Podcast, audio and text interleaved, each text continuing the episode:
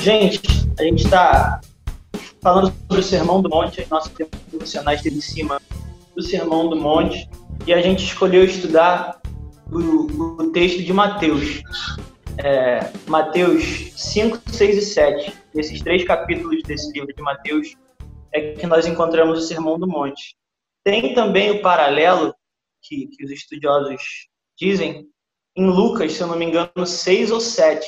Então, se você tiver a curiosidade um dia de passar lá na sua Bíblia e ver Lucas 7 ou Lucas 6, se não me engano, é, os, os, textos são bem parecidos. É lógico que numa forma um pouco mais compilada, né? Lucas resume em uma parte de um capítulo do Sermão do Monte, é, Mateus coloca três capítulos, mas, mas tem esse paralelo lá. Inclusive, vários outros textos têm paralelo. Mateus 5, os versos 7 ao 12. E eu queria ler aqui na minha versão, é, João Ferreira de Almeida, revista atualizada. E quem quiser me acompanhar, fique à vontade. Mateus 5, 7. Bem-aventurados os misericordiosos, porque alcançarão misericórdia. Bem-aventurados os limpos de coração, porque verão a Deus.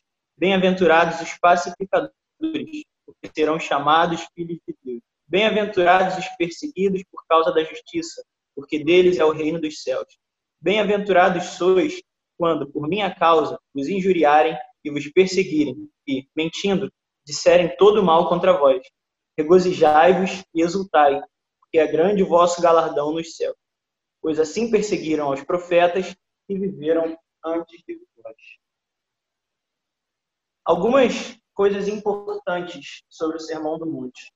É, a primeira coisa que eu acho interessante a gente entender quando a gente lê o Sermão do Monte é que o Sermão do Monte não é um conjunto de regras ou um conjunto de, de, de princípios do, dos cristãos. Mas, antes de tudo, o Sermão do Monte é uma demonstração das características daqueles que representam, fazem parte do reino de Deus. Jesus e ele, quando ele vem, ele inaugura uma nova época, uma nova era.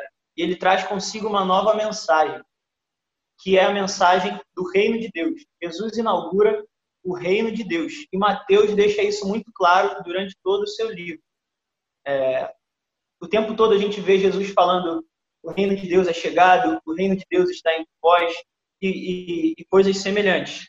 Então, quando Jesus vem, mais uma vez, ele inaugura o reino de Deus. E o Sermão do Monte, na verdade, é uma, um discurso de Jesus acerca das características dos cidadãos desse reino. Ou seja, o reino de Deus ele é formado por alguns cidadãos. E esses cidadãos são assim. E aí Jesus começa a falar das bem-aventuranças. Eu escolhi essa versão da João Ferreira de Almeida porque ela, ela diz justamente que são bem-aventurados. Em outras versões, na NVI, na própria Bíblia de Jerusalém, que eu também uso para estudo, é, se eu não me engano, na, na do Eugene Peterson também, a mensagem, é, você vai encontrar, no lugar de bem-aventurados, o termo felizes. Felizes os misericordiosos, felizes os limpos de coração, felizes os pacificadores.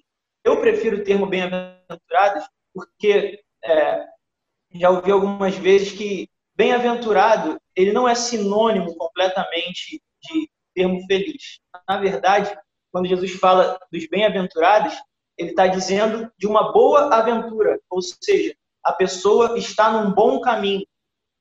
NVI. NVI é bem-aventurado também. Valeu, valeu, Milena. Enfim, mas tem outras tantas versões que, que você encontra felizes.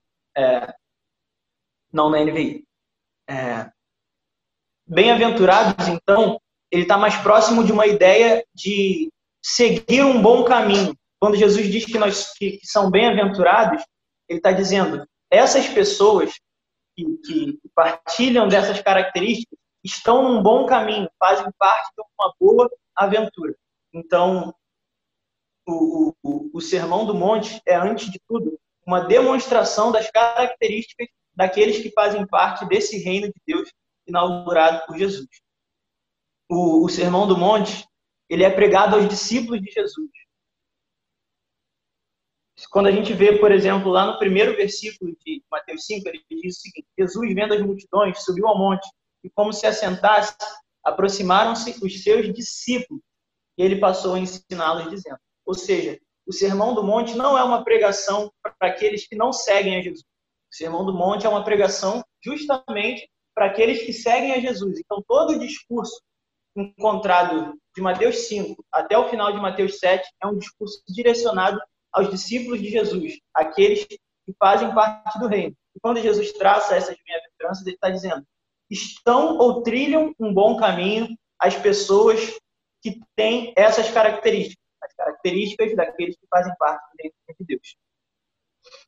E aqui a gente percebe que são coisas muito práticas. Jesus, embora esteja discursando, não fala do nosso discurso, mas fala da nossa prática. Então, ele vai falar em Mateus 7 que uma das características dos cidadãos do reino de Deus é que eles são misericordiosos. No verso 8, ele vai falar que a outra característica é que eles são limpos de coração, eles são pacificadores, eles são perseguidos por causa da justiça. Ou seja, são coisas muito práticas, não tem a ver com o nosso discurso, com, com a nossa fala enquanto cristão, mas com a nossa prática enquanto cristão. São discursos, são, é um discurso de Jesus voltado para a nossa prática e para as nossas características. Então, quais algumas dessas características que a gente viu hoje, nesses versículos? Eles são misericordiosos, limpos de coração, pacificadores. E a pergunta que eu quero trazer para a gente refletir hoje para a gente debater é a seguinte: é, nós, enquanto representantes e participantes do reino de Deus aqui na Terra, carregamos conosco essas características. Ou seja, nós, enquanto cristãos, somos misericordiosos, nós somos limpos de coração, nós somos pacificadores, nós somos perseguidos por causa da justiça. É, nesse último caso de perseguidos por causa da justiça, só um parênteses. É, tem muito cristão que é perseguido, mas não é perseguido por causa da justiça. Então, sei lá, às vezes o cara tem um discurso é, um pouco preconceituoso ou algo do tipo, e aí as pessoas se posicionam de maneira contrária. E aí alguns desses cristãos falam: ah lá, tá vendo? Eu tô sendo perseguido por causa do evangelho, eu tô sendo perseguido por causa disso, daquilo. Não, na verdade, isso não é ser perseguido por causa do evangelho, isso é ser perseguido por causa do seu posicionamento controverso. Ser perseguido por causa do evangelho é outra coisa, é outra coisa completamente diferente. Então, a, a reflexão que eu quero trazer para a gente conversar hoje é justamente essa. Nós, enquanto participantes desse reino, carregamos conosco essas características. Nós somos misericordiosos, nós somos limpos de coração, nós somos pacificadores. Eu queria abrir para vocês falarem e direcionar algumas perguntas. Vocês podem responder essas perguntas no âmbito tanto pessoal quanto no âmbito eclesiástico, ou seja, você pode dizer se identifica essas características em você ou não, ou se identifica essas características na igreja brasileira, na igreja de modo geral, na sua igreja, enfim. Quero deixar vocês bem livres para responderem essa questão.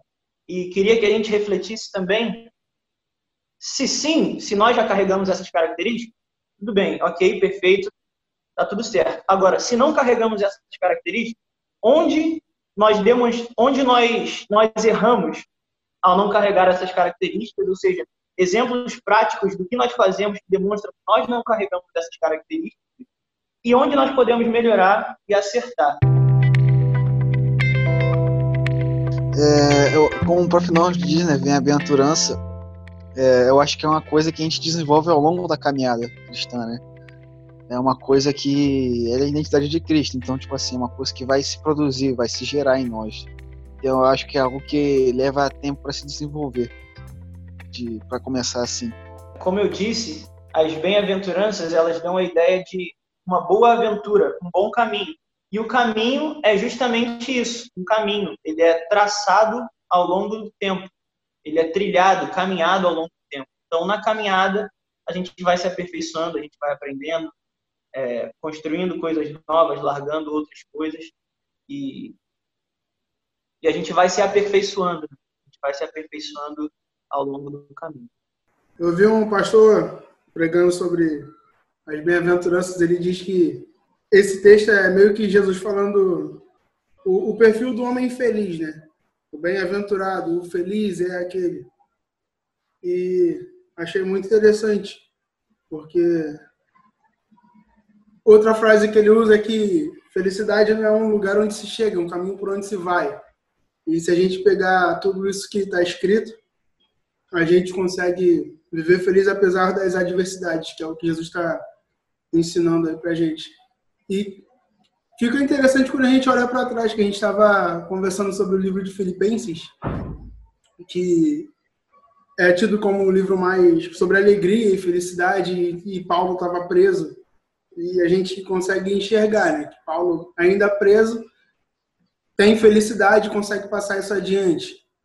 Então, faz todo sentido. É, eu gostei aí, Abdon, daquilo que você está falando, bem bacana, é que eu, toda vez que né, você falou, eu estou lembrando, Jesus é o caminho, né? Então, nessa caminhada com Jesus, e tendo Jesus como caminho a ser trilhado, essas características que Jesus colocou aí, né, eu estou aqui refletindo, elas, na verdade, refletem a personalidade de Jesus. Então, na verdade, como o Rodrigo colocou, essas características são desenvolvidas enquanto estamos no caminho, enquanto nós vamos é, nos tornando parecidos com Jesus, então nós vamos nos tornando é, não somente felizes, mas vamos nos tornando realmente bem-aventurados. É, e aí eu achei bem bacana aquilo que o Tiago colocou aí, que necessariamente é, o crente, ele às vezes ele é perseguido não por causa da justiça, é verdade, e às vezes ele é, ele é perseguido por causa talvez do legalismo muito forte presente nele. Então as suas declarações acabam sendo mais dentro da teologia da retribuição, mais uma coisa de retaliação, né? ainda mais quando nós estamos vivendo num tempo de muita polarização. Né? Nós vivemos hoje num tempo de muita polarização. Então, isso é uma coisa que realmente hoje tem me preocupado bastante. Né? É, é, você hoje, você dá alguma opinião, você já é colocado um rótulo em você. E você parece que não tem mais a oportunidade do diálogo. Lembrar que Jesus é o caminho é uma coisa importante para nós. Nós estamos e, e, os cristãos do primeiro século eram conhecidos como os seguidores do caminho. Isso é bacana demais. Não, e tipo assim, uma parada que eu vejo assim, é que tem bem-aventurados os que têm fome e sede de justiça. Tipo assim, bem-aventurados os que têm fome, os que têm fome de Cristo, os que têm fome da palavra. Então, tipo assim, eu, eu vejo que é uma coisa que a gente tem que se alimentar sempre, é uma coisa que a gente tem que estar tá em constância, a gente tem que ter essa vida em constância com Cristo, porque não adianta, tipo assim, ah, hoje eu me converti, então dia pra noite, pô, vou ter todas essas qualidades em mim, eu vou, sabe? Então, eu acho que é tipo uma coisa que é uma caminhada constante, que isso vai gerando Cristo em nós. A gente vai cada vez se aproximando mais dele, ele de nós. Então, tipo assim, eu, eu acho que a gente vai aprendendo com as nossas próprias experiências e no nosso dia a dia. Então, eu acho que é necessário que a gente tenha, tipo, fome disso, tá ligado? É procurar santidade como pureza de coração, sabe? É procurar ser humilde, isso tudo com o parâmetro de Jesus. E eu acho que é isso, buscar sempre se aperfeiçoar. E eu acho que, tipo assim, o que falta às vezes na gente pode ser falta de compromisso, pode ser uma falta de fé, pode ser uma falta de fome de Deus. É, quando a gente falou, né, sobre a alegria, sobre a felicidade, essas coisas assim, eu pensei na, na alegria da salvação, porque a gente não está isento em passar por problemas, em ficar tristes. E a gente sempre vai passar por uma coisa que vai deixar a gente triste, mas a nossa, é, a gente ser bem-aventurados, assim, ser felizes, eu coloco isso como se a gente estivesse sendo, a nossa alegria está sendo em Jesus. Está tá tendo, é, está sendo estar na alegria da salvação. Porque mesmo passando por essas coisas, porque é, Deus fala que a gente iria passar por essas situações, é, não quer dizer que a gente não é feliz. Porque a nossa alegria é a salvação, entendeu? É isso que eu penso, assim, nesse versículo. é igual que a gente está vivendo agora, né, Lídia? Porque é tanta tragédia, a gente está acostumada com morrer menos pessoas em, em um ano. Agora é tanta gente para você dar os sentimentos, tanta gente para você dar os pêsames. Por isso que a nossa fé sempre tem que estar em Jesus, não nas coisas desse mundo. É por isso que eu gosto muito daquele versículo: a sua esperança em Cristo só vale para esta vida você é a pessoa mais infeliz do mundo, porque você vê tanta coisa, você vê tanta tragédia, a gente vê até pessoas que param de acreditar em Deus mesmo, porque ah, você vê que aconteceu isso, aconteceu aquilo, como é que pode? Que essas pessoas se perderam porque elas passaram a olhar Jesus só para só para essa vida e elas acabaram perdendo o foco, e o foco é Cristo. Gostei dessa observação aí, Natália muita gente perdeu o foco. E quando eu falo de perder o foco, eu achei bacana é que a pessoa olhava para Cristo apenas como alguém capaz de fazer alguma coisa para ela, para essa vida. Ela não conseguiu transcender. É, ela faltou para ela o senso de transcendência. Ela não encontrou, talvez ela via em Cristo apenas um realizador de desejos e aí, quando nós nos encontramos com a frustração, aí nós desfocamos, nós perdemos o foco, né? Eu acho que isso, porque a, a questão do mal é um ponto de tensão na teologia tremendo, né? É, isso talvez é um dos maiores dilemas nossos é, nessa questão, né? mas nós temos muitos livros né, da Bíblia que tocam um pouco nesse ponto, tanto lá no Apocalipse, também agora também é, no Antigo Testamento o livro de Abacuque, né, o próprio livro de Joel, é, é bem bacana, eu gostei dessa colocação. Eu também super concordo com isso, porque quando o nosso foco realmente não é Jesus, a gente com, começa a reparar coisas que não vêm de Jesus, que não são de Jesus, que não são parte de Jesus. Daí a gente acaba se frustrando, achando que isso tem alguma coisa a ver com Jesus, mas na verdade não tem, porque o nosso foco não está nele está nas coisas terrenas, está nas pessoas. E a gente acaba se frustrando, porque a gente vai ter frustração com as pessoas, com o mundo, mas com Jesus a gente nunca tem. Então, se o foco, se nosso foco realmente for Jesus, a gente não vai se frustrar, como a gente geralmente costuma se frustrar. Até tem é gente que fala depois que sai da, saiu da igreja porque viu fulano que estava à frente fazer isso, ciclano. Fazer Exatamente. Se a gente for olhar para cada um de nós aqui... o pastor não falou com ele. É, só de mim deve ter uma, umas, umas mil motivos do Tiago, mais mil motivos de todo mundo que tem aqui, se a gente for olhar a vida da pessoa, você arranja os mil motivos só para você sair da igreja. Como é que pode você fazer isso? Como é que pode, Gabi, fazer aquilo? E a gente não olha nem o que, que a pessoa faz de bom, mas a gente vê como, que, como se as pessoas que estivessem lá fossem santos e as pessoas nem olham para Jesus, elas olham às vezes para as outras pessoas para procurar coisas ruins e vai achar. É impossível não achar e nem ver. Porque se a gente for olhar só para as pessoas, a gente vai encontrar até mais de mil motivos. Falar, nossa, aquela pessoa está na igreja e é assim, é assado e tal. É uma parada muito complexa, porque a gente acaba baseando a, tipo assim, as nossas decisões, sabe? A nossa comunhão com a igreja, sabe? O nosso relacionamento com Jesus, o que a gente pode ser ou não ser dentro da igreja, o que a gente pode ser ou não ser com Jesus, por causa das pessoas, pelos que ela, pelo que elas fazem ou pelo que elas deixam de fazer. Então, acho que esse é um grande problema que a igreja enfrenta, assim, que a gente enfrenta diariamente com, com pessoas que já se afastaram, entendeu? Porque acabam se decepcionando é, é, com com as pessoas, sabe, com, com os crentes, quando na verdade a gente não tinha que basear, né, a, a, o que a gente faz, o que a gente pensa, o que a gente quer viver em Jesus é, a partir de outras pessoas, com o que elas fazem ou deixam de fazer. Obviamente que, tipo assim, a gente tem que caminhar todo mundo junto, entendeu? Procurando fazer o bem e o melhor e tudo mais. Só que nós somos seres humanos, então se a gente for basear a nossa vida cristã nas pessoas, sempre, sempre vai dar zebra. Então, não tem, a solução é realmente focar em Cristo, foco ser inteiramente em Cristo. Gabi, você falou aí, eu estou aqui pensando, não sei, Tiago, me permite uma pergunta, né? Eu achei muito bacana aqui, estou achando bacana a discussão, a discussão, assim, a, a, a nossa conversa. É, uhum. Eu estou aqui pensando, será que nós estamos, é, quem está moldando a nossa identidade? As pessoas ou Jesus que está moldando a nossa identidade? Eu gostei dessa fala da Gabi aí, que é, é, o que ela falou é uma verdade, inclusive para mim, inclusive. Né? É assim, às vezes nós deixamos de ser aquilo que Jesus deseja que sejamos por causa de pessoas, por causa de relacionamentos, por causa de, sei lá, por causa das nossas frustrações com pessoas.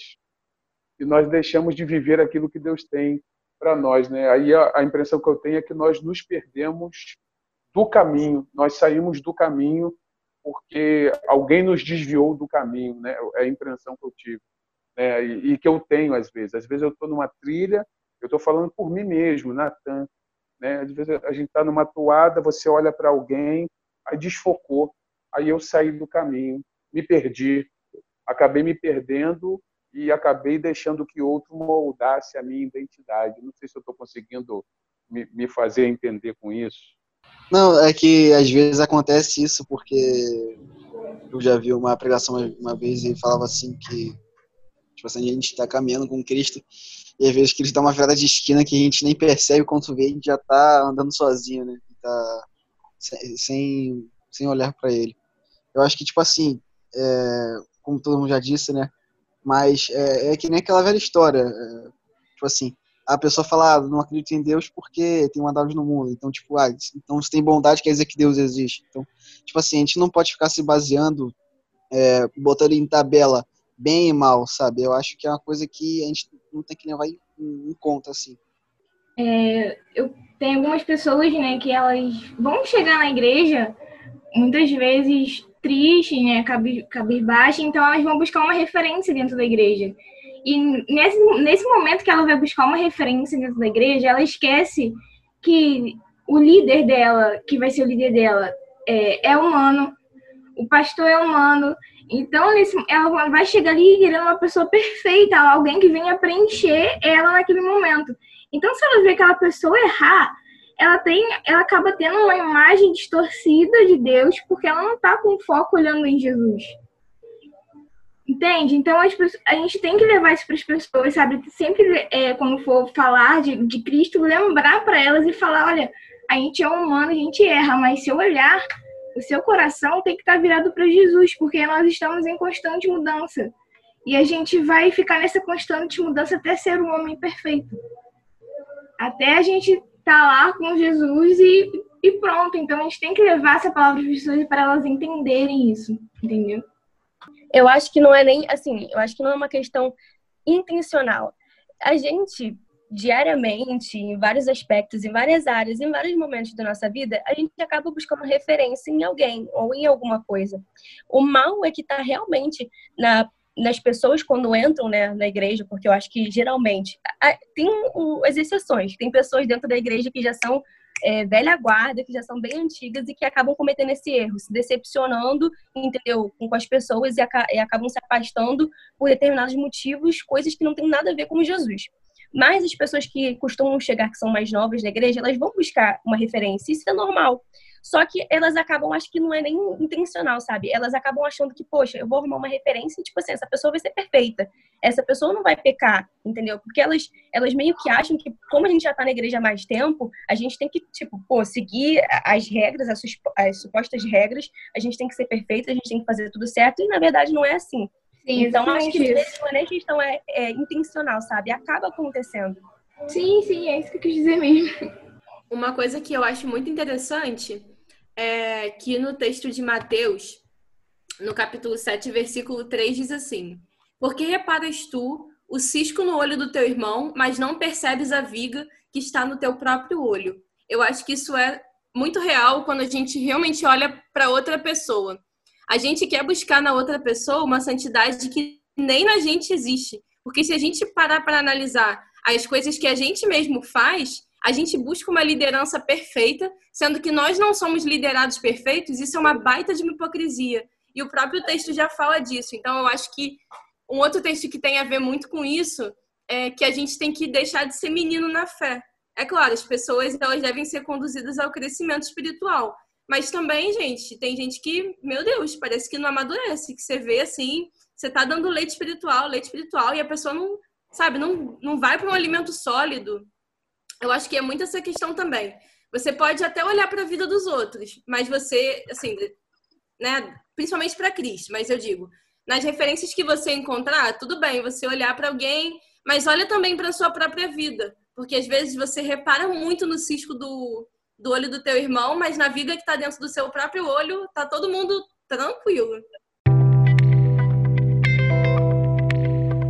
O C.S. Lewis ele aborda isso no, dentre outros vários assuntos, ele aborda isso no livro chamado Cartas de um Diabo ao Seu Aprendiz.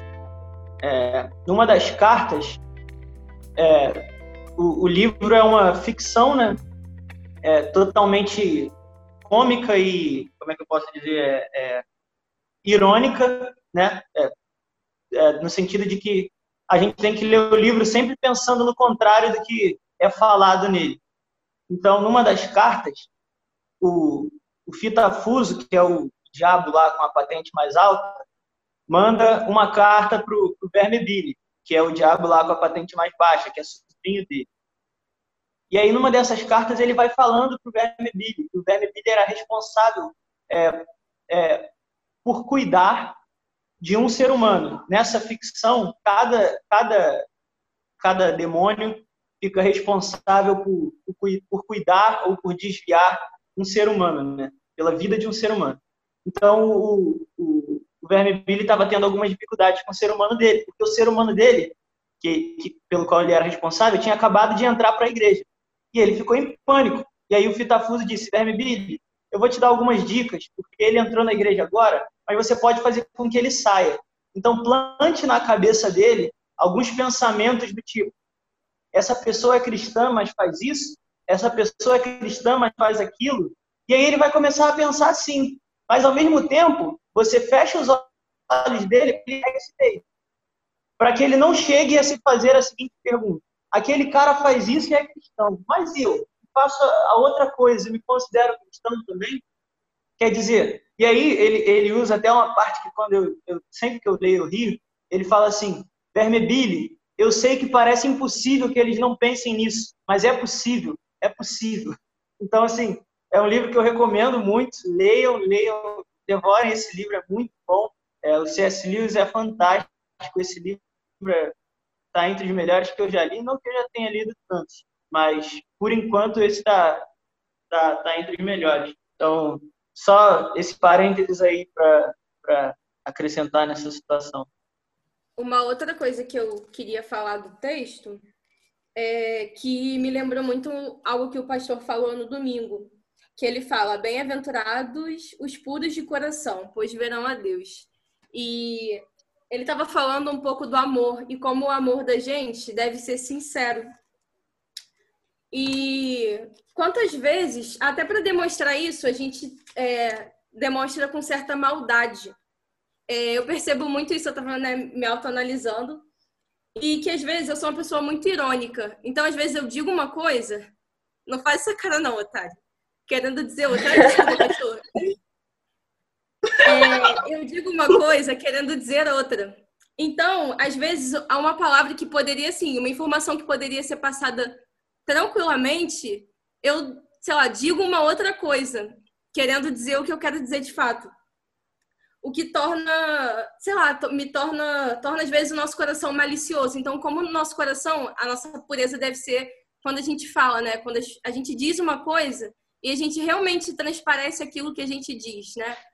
É, a sinceridade, né? A pureza, não só no nosso coração, mas nas nossas palavras, mas na nossa visão sobre a gente e sobre os outros. E isso me chamou muito atenção, né? Sobre essa questão da sinceridade do amor e da pureza do coração, porque às vezes a gente fala algumas coisas e faz algumas coisas, né? E que realmente não, eu acho que não condizem com a postura de um cristão. Milena, você falou aí da, da pureza de coração, de, no caso dos sermos limpos de coração. É, eu quero trazer aqui outra, outra pergunta. Vocês acham que nós, enquanto igreja, nós somos misericordiosos? Pensa assim, sei lá, se acontecesse com a gente hoje a mesma coisa que aconteceu lá na época de Jesus, em João 8, da mulher pega em adultério, e aí a galera queria apedrejar porque ela era pena prevista na lei. E aí pensa assim, eu sei que esse é um exemplo muito extremo, mas Inclusive, eu acho que poderia acontecer hoje. Vocês pensam assim que a gente como igreja, não digo a gente central, mas digo a gente como igreja no geral, será que a gente ia apedrejar? Será que a gente ia ter misericórdia? O que, que vocês acham que ia acontecer? E pegando esse exemplo, é, vocês fiquem à vontade para dar outros tantos exemplos. Eu, eu, já vou dar aqui a minha opinião. É lógico que eu não generalizo, mas em muitas igrejas, é, de acordo com, com até, até com essa questão que o pastor falou no começo do legalismo, é, que os cristãos, hoje em dia, muitas vezes acabam sendo legalistas e moralistas, é, ao invés de, de portadores da mensagem da graça, eu acredito que em muitas igrejas talvez a mulher fosse apedrejada. Infelizmente, infelizmente. E o que, que vocês acham? O que, que vocês acham disso? Eu acho que muitas vezes não. É, principalmente eu acho no caso dos homossexuais. Eu vejo é, o assunto sendo debatido, mas eu não vejo levado em conta o número de suicídio que tem entre essas pessoas que elas se sentem já condenadas para o inferno. Então não importa se se, como é que eu posso falar? Se ela é, fizer aquilo, se ela for para o ato mesmo, não só, não só gostar e para o ato, ou se ela se matar, parece que ela própria já está condenada. Então, tá valendo assim, o número de suicídio é altíssimo, porque parece que não tem saída, entendeu? Eu acho que, principalmente para esse caso, eu acho que não. Eu gostei aí dessa colocação aí da Milena, eu queria pegar esse gancho aí. Eu achei muito bacana. Né? Eu, é, primeiro, eu acho que a Milena colocou para nós e eu quero parabenizá-la pela coragem que ela teve. Porque, na verdade, é, eu, eu, eu faço essas duas ligações. Né? A nossa falta de sinceridade entre nós gera um legalismo de tal maneira que a gente condene até os pecados que a mulher adúltera cometeu e a gente já condena também né, o homossexualismo como um pecado num nível acima de outros pecados. Está dando para entender? Então, como, como é, ele não é mais um pecado, ele é o, o pecado dos pecados. E isso, talvez, dentro da nossa tradição, geralmente nós tratamos os pecados das áreas sexuais, né, da sexualidade, com maior veemência, porque parece que isso causa uma desonra maior, mas tudo é pecado. Tudo é pecado. Né? E, e aí eu estou pensando aqui, eu sempre penso em igreja a partir de mim mesmo. Sempre fico pensando em igreja a partir de mim, porque eu acho que isso que a Milena falou é muito. Cara, Jesus foi top demais.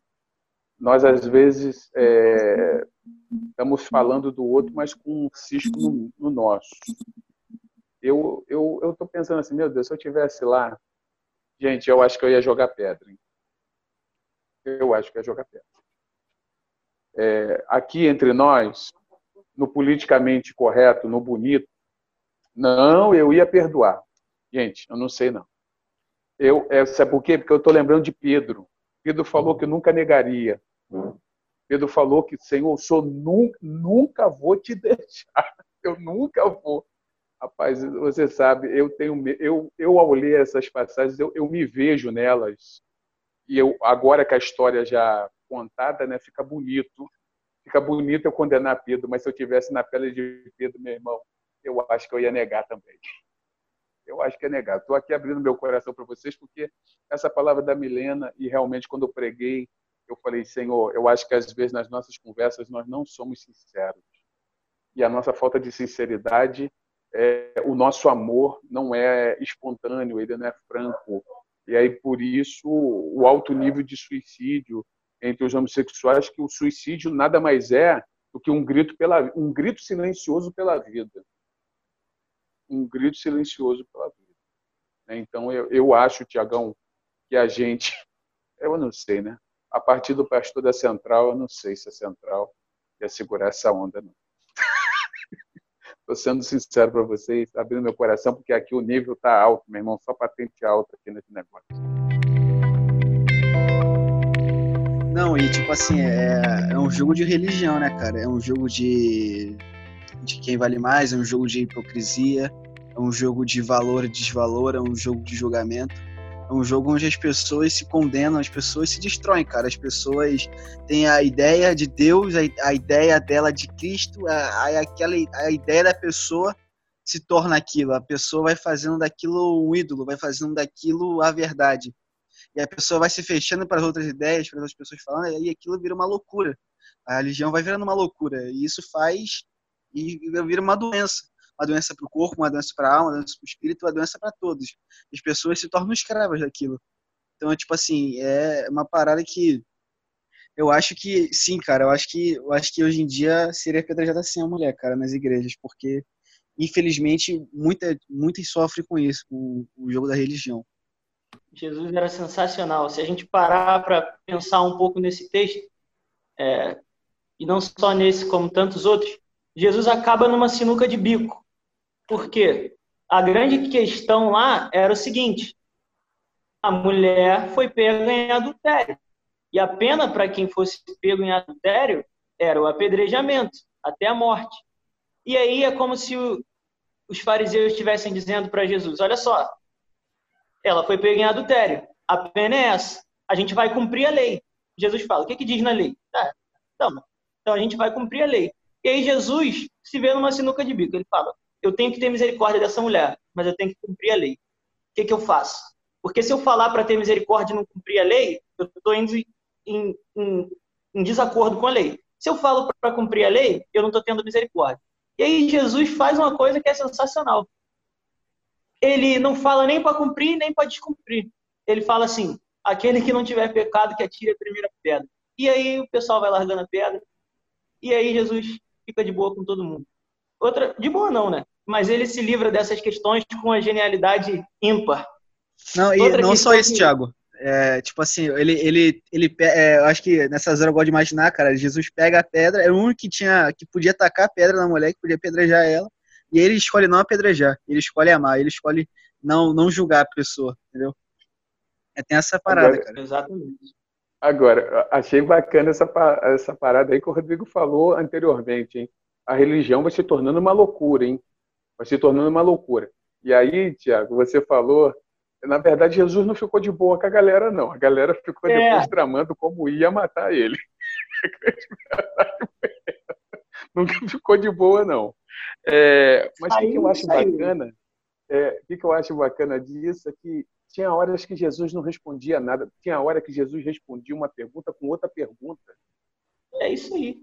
É isso Cara, aí. tem horas. Você não precisa ter resposta para tudo. Vamos ser sinceros. Tem horas que você precisa responder uma pergunta com outra pergunta. A religião que quer dar uma resposta para tudo. Nós não precisamos ter uma resposta para tudo e a toda hora. Tem horas que a gente precisa entender o seguinte, cara. Vou fazer uma outra pergunta e vamos ver o que, que vai rolar. Né? Porque a, a, coisa não é tão fácil, não. A coisa não é tão fácil.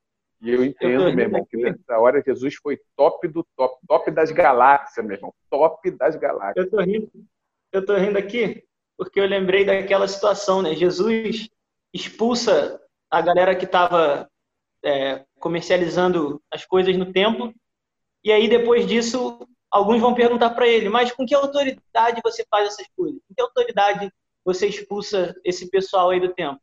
Aí Jesus faz isso que o pastor falou, ele responde com uma pergunta, ele fala assim, vamos fazer o seguinte, eu vou fazer uma pergunta para vocês. Se vocês me responderem a pergunta que eu fizer, eu respondo a pergunta de vocês. Tá bom? Tá bom. Aí Jesus perguntou, é, o batismo de João Batista era dos céus ou era dos homens? E aí os caras ficaram pensando nós falarmos que era dos céus, ele vai falar, então por que vocês não acreditavam nele? E se nós falarmos que era dos homens, o povo vai ficar contra nós. E aí eles falavam, Jesus, nós não temos uma resposta para sua pergunta. Sabe o que, que Jesus fez? Virou e falou assim, ah, então eu também não vou responder a pergunta de vocês. E foi isso. Assim, é lógico que não é só isso. A ideia de Jesus com essa pergunta era que a própria pergunta de Jesus já indicaria a autoridade que ele tinha. Ou seja, se vocês reconhecessem a autoridade que João Batista tinha como autoridade vinda dos céus, vocês reconheceriam a minha também. É, é, a ideia era essa. Mas Jesus responde com uma tirada assim, sensacional. Aquela questão do, do, do, do, tributo. E aí eles perguntam: ah, devemos, devemos pagar tributo a Roma? E aí, se Jesus dissesse que sim, ele ia ser tido como um traidor, porque estava de César. Se dissesse que não, ele ia ser um rebelde, estaria contra César. E aí, mais uma vez, uma sinuca de bico fala assim: ah, me traz uma moeda. Quem está aqui na moeda? Ah, é o César. Não, dá César para César. E é isso aí, irmão. Jesus ele tinha umas tiradas sensacionais. Sensacionais.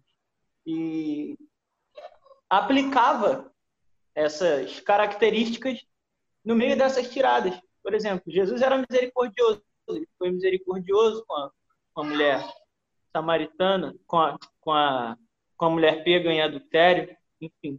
É, e pacificadores. Vocês acham que nós somos pacificadores? O versículo 9 diz: Bem-aventurados os pacificadores. É, no tempo de polarização, como o pastorzão falou, hoje, principalmente na política, é, tudo se resume à esquerda e direita. A gente politiza tudo. A gente politiza quarentena, politiza coronavírus, politiza live, politiza cantor. Então, se você é a favor do isolamento, você é de esquerda. Se você não é a favor, você é de direita. É, se você, é, enfim, gosta de, de Caetano Veloso, você é de esquerda. Se você gosta do outro cantor, você é de direita. Se você gosta do Fábio Porchat, é de esquerda. Se você gosta do Danilo Gentili, é de direita. Então, a gente arruma um jeito de politizar tudo. E isso é um grande problema. E muitas vezes a gente vê alguns cristãos, e a gente mesmo, até como cristão, acaba se metendo em algumas brigas, porque a rede social ela dá voz para todo mundo a todo instante. E aí, às vezes, a gente se desentende com um ou com o outro. É, eu já, já, acho que eu já passei desse tempo, mas eu já perdi um tempinho da minha vida discutindo é, teologia em Facebook, coisa desse tipo.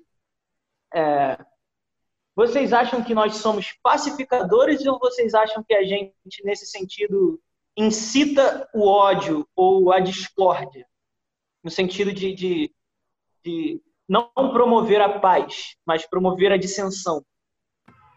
Eu acho que às vezes nenhum nem outro. Às vezes a gente não promove a paz e nem o ódio, mas a gente é omisso quanto que a gente deveria fazer. Por exemplo, é o não falar sobre isso. Eu acho que talvez seja um jeito da gente ser um pouco omisso. Cara, racismo. A gente teve o nosso debate, né, sobre racismo. E eu vi alguns comentários do tipo: "Ah, mas eu acho que a gente está perdendo foco". Talvez porque a gente entrou em algumas questões mais sensíveis. Então, acho que a gente às vezes tem esse problema, né? Não, não que a gente seja a favor ou contra, mas a gente, a gente até às vezes tem o nosso próprio ponto de vista. Mas a gente prefere se silenciar para não entrar em pontos sensíveis, o que torna a gente não agente da paz, como a gente deveria ser. É, a gente até tinha falado um pouco sobre isso na semana retrasada. E eu acho também que tem a questão da gente não querer se comprometer, sabe? É, por exemplo, a gente está falando sobre um assunto que pode até ser delicado, mas aí, poxa, eu não vou dar minha opinião porque eu já percebi que a minha opinião é contrária. Então, se a minha opinião é contrária, eles não vão aceitar, eu vou me ver com os outros olhos, não vou ser aceita. Então, a gente acaba omitindo a nossa opinião e às vezes até a verdade mesmo, a verdade, a Bíblia, a nossa base bíblica, o que a gente conhece, o que a gente sabe, por medo de se comprometer com certas pessoas. É, por exemplo, quando a gente está conversando com alguém que talvez não seja cristão, e daí a gente, na hora de expor a nossa opinião, a gente acaba se omitindo, não falando o que a gente acha, porque ah, a pessoa vai me julgar, ela vai achar que eu estou errada, eu não quero me comprometer, eu quero que ela continue achando que eu sou essa pessoa e ponto. Então a gente discutiu isso sobre, sobre isso na semana retrasada. É um assunto muito, muito bom, na verdade, também eu acho muito bom para ser conversado. Eu queria dar aqui um conselho para você. É um conselho, vou me atrever, tá? É, o mundo precisa que a gente se posicione não no sentido dessa polarização, como o Tiago colocou aí, dessa politização, mas eu acho que já chegou a hora da gente conversar sobre alguns assuntos que durante muito tempo algumas mordaças foram colocadas sobre alguns assuntos. Para a gente poder conversar abertamente, trazendo cura, restauração, trazendo. Porque, é, gente, vocês fazem parte da geração, talvez que tem condições de ser a geração mais esclarecida que já passou por causa das informações. Eu acho que o nosso grande desafio é filtrar as informações. A Milena falou uma coisa que é verdade. Às vezes a gente quer ficar bem na fita, a gente não se posiciona, a gente não fala nada, a gente fica calado. Por quê? Porque nós não queremos ser rotulados. Mas mesmo assim, nós acabamos ganhando um rótulo, o rótulo da omissão. Né? A Gabi foi aqui também muito feliz, foi, muito bacana. Mas eu, eu particularmente hoje, eu tenho um, um receio. Eu tenho um receio da militância beligerante que nós temos porque nós somos chamados a ser os pacificadores, entendeu? Eu acho que o nosso caminho tem que ser aquele que foi trilhado por Luther King, Martin Luther King Jr. O cara, ele conseguiu, de alguma maneira, e até inspirado, né, inspirado em Gandhi, Mahatma Gandhi, ele conseguiu lutar. Por quê? Porque ele, ele, ele trouxe a mentalidade cristã para a questão. E, e, se eu não estou enganado, na mesma época, havia um outro, uma outra pessoa que lutava pelos, pela segregação, né, contra a segregação racial. Eu acho que o nome é Malcolm X, não sei, né? O cara, ele já era a favor do seguinte, cara, vamos botar a arma e vamos para cima, tal. Luther King foi ao contrário, falou não, eu não posso deixar esse negócio, né? Então eu quero falar para vocês o seguinte: a nossa juventude, ó, foi muito bacana aquela conversa de domingo, hein? O pastor André veio com tudo. Foi lindo, lindo, lindo. Né? Foi lindo, foi lindo porque ele botou ali alguns pontos da nossa história, da nossa história e da nossa tradição, que são pontos de tensão. Ninguém quer ter uma história, eu, eu vou usar uma, uma palavra aqui, uma história manchada, né? Todo mundo quer os livros de história bonito, mas a história da humanidade, desde que a gente é gente, e desde que a queda nos atingiu, infelizmente, de alguma maneira, existe alguma mancha na nossa história. E nós precisamos aprender a, a se humanizar, a ser semelhante a Jesus. E aí eu gosto disso que o Tiago colocou. Nós somos os pacificadores. Né? Então, na rede, não entra em discussão na rede. A rede dá voz para todo mundo. Nem tudo aquilo que se fala na rede a gente sabe que é a, a, a verdade, né? aquilo que apesar de.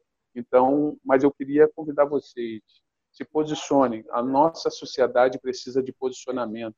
Nós estamos carentes de líderes. Né? Olha a crise de liderança que nós temos tido, muito grande. Eu não digo da igreja, não. Eu digo a nível nacional, eu digo a nível estadual, eu digo, não falo só da esfera religiosa, eu falo da liderança nas várias esferas que atuam na nossa sociedade. E algo também legal é que eu acho que até a militância pode se tornar um deus. Né? Coisas que não, coisas assim, que às vezes eram para ser boas, que eram para trazer benefícios, podem se tornar deuses e começar a trazer coisas horríveis pra gente. Outra coisa que eu penso assim, só dando um exemplo que não vou me estender nesse assunto é o amor. Tipo, o amor natural às vezes, o amor que a gente sente um pelo outro. Se talvez for algo assim demais, pode se tornar um deus na nossa vida e então ser um diabo com relação a essa questão da omissão, queria encerrar com uma frase de uma música dos Arrais. Diz o seguinte: Não escolher é escolha. Então, omitir-se é também fazer uma escolha pela omissão. Não escolher é escolha. Eu só queria acrescentar mais uma coisa. É, isso aí, já que tu falou, de omissão, uma escolha, eu estudei isso aí em filosofia, cara. Isso aí eu tô ligado. É, tipo assim, é, cara, a gente vive hoje numa sociedade. Pode, eu posso estar chovendo no molhado, a gente vive numa sociedade que, tipo assim, cara, é segregacionista, tá sabe? Se você não tá no meu grupo, se você não pensa como eu, você tá errado e eu vou te julgar, eu vou te condenar, eu vou falar mal de você, sabe? Você tá errado, então, tipo assim, você que mude. E, tipo assim, e, e a gente trazer a paz para as pessoas é literalmente a gente trazer a voz de Deus, porque a voz de Deus é uma voz que traz paz, que traz paz aos corações, que querem receber, obviamente. Então eu acho que é uma coisa assim que depende muito de Cristo em nós. Que se eu tenho Cristo, e Cristo fala através de mim, aquilo vai ser uma voz de paz para as pessoas. Eu, eu penso assim.